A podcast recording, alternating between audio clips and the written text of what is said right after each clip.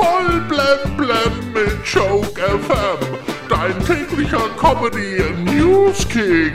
Heute im Studio. Halli, hallo mit Heribert Fütterle. Heute vor 60 Jahren ist in Deutschland die Anti-Baby-Pille auf den Markt gekommen. Ja, und das am internationalen Kindertags. Genau mein Humor. Pocher gefährlich ehrlich, die RTL Late Night Show von Oliver Pocher wird eingestellt. Ja, das kommt etwas überraschend, denn Oliver Pocher hatte noch eine neue Staffel angekündigt. Aber im TV-Geschäft kann es oft ganz schnell gehen, sagt auch Dieter Bohlen. Heute fängt ganz offiziell der Sommer an. Deshalb trage ich ab heute offiziell kurze Hose. ja, Kaffee wird immer teurer und immer mehr zum Luxusartikel für reiche, schickimicki-Typen. Es dauert also gar nicht mehr lange, bis man das Kaffeepulver nicht mehr aufbrüht, sondern sich durch die Nase zieht. die Titanic taucht auch wieder auf, ja, zumindest als originalgetreue Kopie in einem chinesischen Freizeitpark.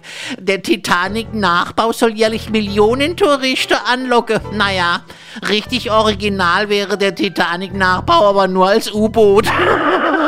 In München werden jetzt die Unterhose von der Kaiserin Sissi versteigert. Ja, ja, lange Pupse haben es in sich. Zum Glück tragen wir zurzeit alle Maske. In Südhessen haben drei Kinder im Alter von 8 bis 12 Jahren einen Supermarkt gewaltsam aufgebrochen und Fußball-Sammelbilder im Wert von 130 Euro gestohlen.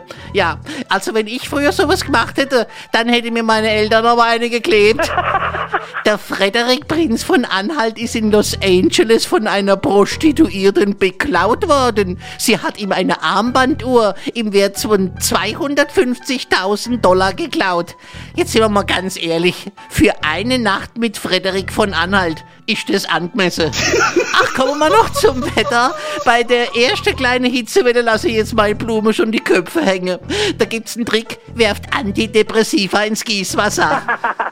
Ja, geil. Voll blem blem auf Joke FM und auf joke-magazin.de.